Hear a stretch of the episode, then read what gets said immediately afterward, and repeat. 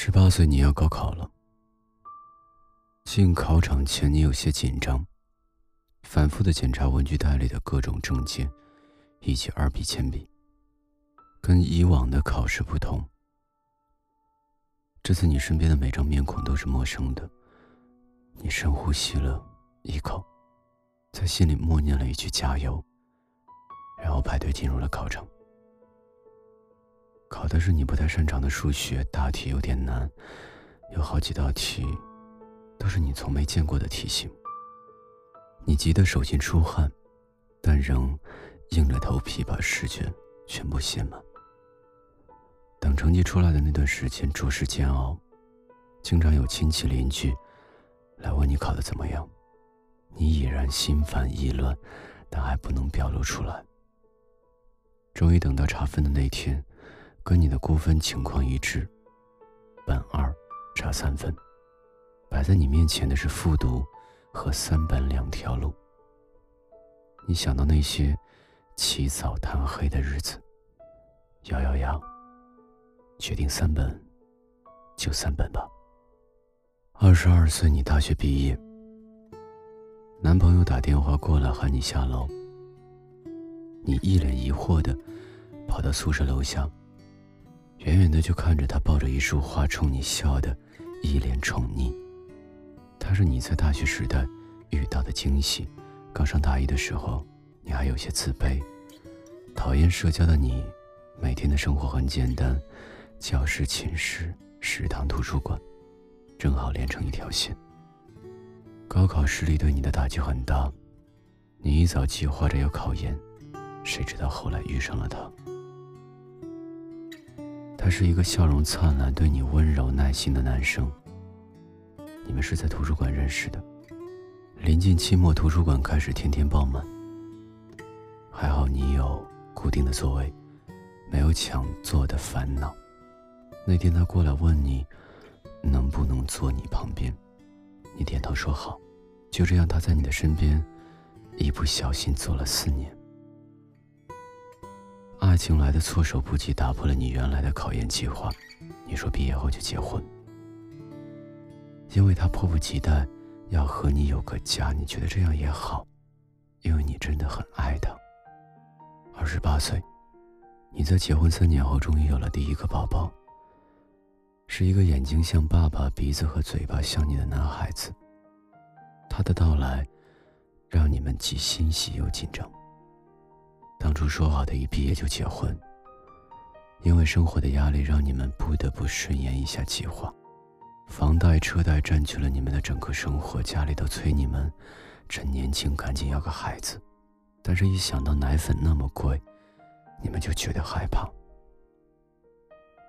老公在一家国企上班，工作是很清闲，但是工资实在撑不起这个三口之家。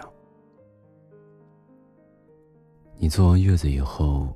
就立刻回到了公司上班，别人都说你太拼了，只有你自己知道不拼真的没办法。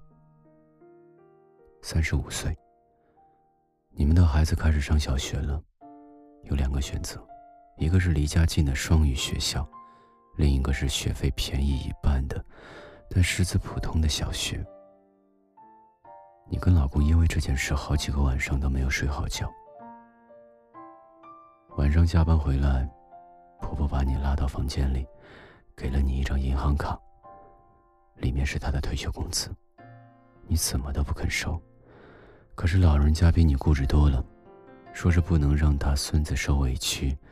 你低着头，悄悄地抹去了眼泪。等老公回来的时候，跟他说起这件事，他叹了口气说：“是他不好，没能让你们过上最好的生活。”你抱着他。拍拍他的后背，什么都没说。四十五岁，你在的公司裁员，领导找你谈话。事发突然，你也不知道该说什么，只能回到工位，开始收拾东西。回家的路上路过菜市场，你买了鱼和虾回去。儿子最近又长个了，一想到他，你的心就开始变得柔软。你跟老公说。打算明天就去找工作，他怎么都不同意，让你安心在家里休息。给他和儿子做做饭。就这样，你成了一名家庭主妇。给儿子收拾房间的时候，看到他凌乱的书桌，和他写的满满当当的练习册，你想到你高中时总是偷懒，不禁在心里为儿子的懂事感到欣慰。五十岁，儿子大学毕业，邀请你和他爸去参加他的毕业典礼。看着作为优秀毕业生的儿子穿着学士服站在台上发言，你和老公对视了一眼，默契的想起了你们的大学时代。你想起那时候，你们天真的以为只要有爱，就可以有最好的未来。谁知道在找工作时处处碰壁，谁都不敢提结婚的事儿。你本以为你们可能会分手。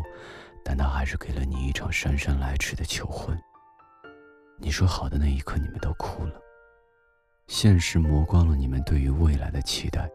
好在岁月没有待你们太坏。六十岁儿子结婚了，新娘是他研究生时的同学。这两年你的头发白得很快，怕给儿子丢人，你还特地去理发店染了头发。老头子笑话你这么大年纪了，还挺臭美的。能看得出来，他也很开心，破天荒的把儿子刚开始工作那年送他的那条领带拿出来戴，系了半天，都不是很满意，只能找你求助。三十多年前你们结婚的时候，好像也是这样的，时间过得可真快啊！七十三岁。老头子因为突发脑溢血，就这样先走了。儿子和儿媳陪在你的身边，你愣是一滴眼泪没掉。孙子拉着你的手说：“奶奶，以后你住我们家吧。”你笑着看着他说：“乖乖，奶奶哪儿都不去。”午夜梦回，老头子的脸在你的脑海里日渐清晰。你想起你们在图书馆的初遇，你想起他第一次牵你的手，你想起毕业那年，他说要跟你结婚。你想起你们这漫长而又短暂的一生，他冲你伸出手的时候，你笑得很开心。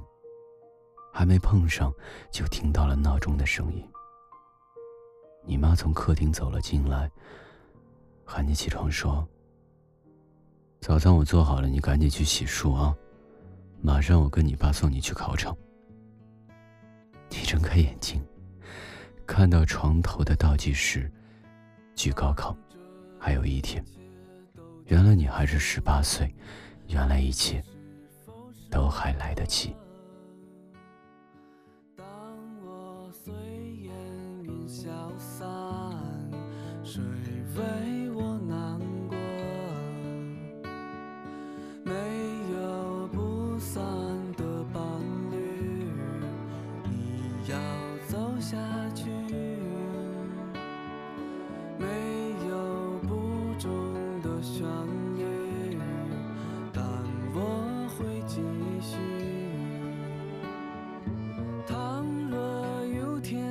想起。